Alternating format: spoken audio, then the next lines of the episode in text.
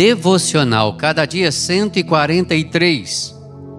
Mensagem de hoje: Filhos ao redor da mesa. Salmo 128, 1 a 6. Teus filhos como rebentos da oliveira, à roda da tua mesa. Salmo 128, 3. Os Salmos 127 e 128 falam da família em quatro estágios: casamento, filhos pequenos, filhos criados e a chegada dos netos. O casamento precisa ser edificado por Deus. Os filhos devem ser recebidos como herança. Quando os filhos crescem, a família continua unida ao redor da mesa. Quando os netos chegam, os avós são coroados.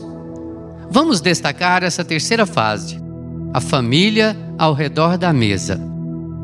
A mesa é mais do que um mobiliário na casa, é um emblema de comunhão. Estar ao redor da mesa significa ter acessibilidade, implica em olhar nos olhos, dialogar, compartilhar as alegrias e as lutas, alegrar-se com os que se alegram e chorar com os que choram.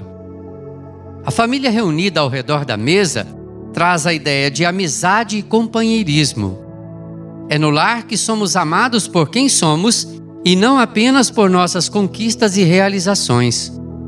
É no aconchego da família que podemos ser aceitos não apenas pelo nosso sucesso, mas apesar do nosso fracasso.